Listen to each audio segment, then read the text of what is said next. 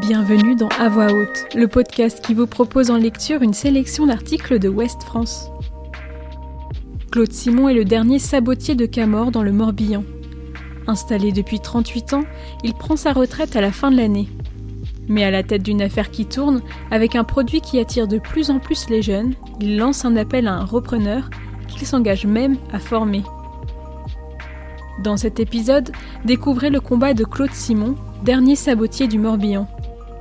Un article écrit par Sybille Laurent.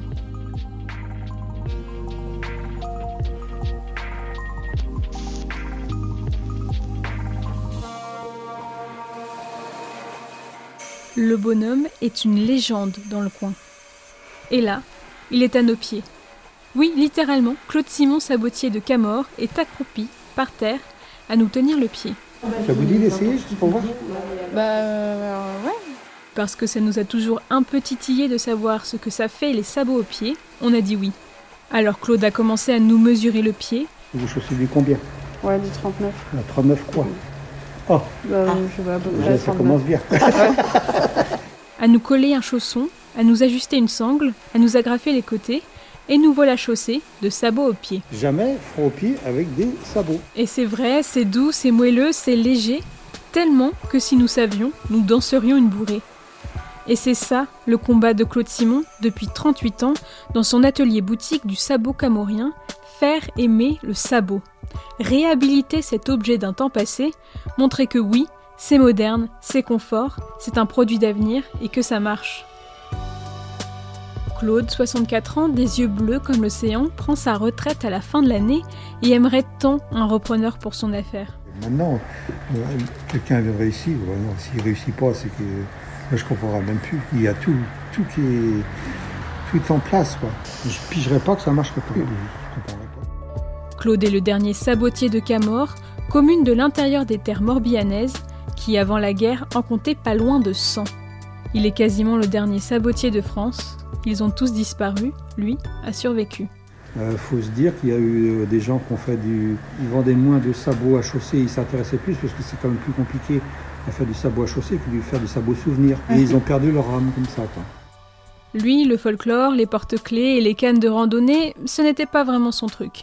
Il s'est consacré au sabot chaussé, le vrai de vrai. D'un métier d'autrefois, on en a fait un métier d'avenir.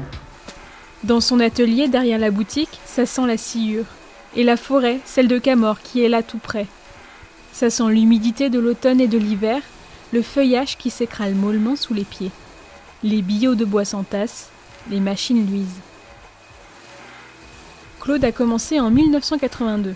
Euh, Comme mon père, bah, il voulait faire sa cabane. Et puis après, la semaine d'après, je lui dis, bah, ça y est, je suis installé comme ça bosser. Mais il me dit qu'il faisait pas faire. Bah, je disais, pas grave, tu vas m'apprendre. Bah, il était obligé de m'apprendre parce que j'étais sabotier. Il n'y a pas le choix. Il est comme ça, Claude, à vous dérouler ses histoires, souvent drôles. Il y a eu des périodes difficiles. Quand Claude Simon reprend l'atelier du paternel, le sabot reste le produit d'un monde en train de s'éteindre, celui du monde agricole. On dit souvent, c'est le, mot sabot qui, qui- qui traîne, euh, qui traîne un historique terrible. Quoi. Véhicule des, des vieilles images. C'est un peu le chausson du pauvre aussi. Il y, a, eu une certaine époque, même dans les années, ça, ça a dû faire mal, hein, même les, parce que les gens ne se rendent pas compte, mais quand, quand, les, mes parents, quand ils parlaient breton à l'école, on mettait un sabot autour Bah, du cou. hein. Au début, ces sabots sont vendus dans des dépôts. Puis, en 1992, Claude installe une boutique à côté de son atelier. Donc nous, on avait pris le parti de faire venir du monde ici et ça a marché. C'est pour ça que tous les gens qui ont vendu sur Internet, ils se sont ramassés. Les gens qui ont vendu dans les coopératives, il n'y a plus personne pour vous renseigner. Ça a été le bordel. Mais il y a quelques années, Claude a vu sa clientèle basculer. Il y a cinq ans, on a bien vu que ça, ça marchait très très bien. L'année dernière, bah, ça, ça marchait de mieux en mieux. Puis il y avait plein de, de jeunes couples qui étaient là. Quoi. Et après, je leur demande, mais c'est pour visiter. Ah non, non, on vient acheter des sabots. C'est pas des jeunes couples de 25-30 ans. Quoi. Autre temps et nouvelles mœurs, les jeunes se mettraient au sabot. Alors maintenant, Euh, parlent ouais. éco-responsable. bah, éco-responsable. Là, si le bois il vient d'en face, ils sont fabriqués ici, puis les pieds sont là. Imaginez, euh, un- il n'y a pas de traitement, il n'y a rien du On est en plein dans le vrai. On peut abattre un arbre le lundi, faire des sabots pour le mardi. Alors forcément, si tout ça s'arrêtait, ça lui ferait un gros pincement.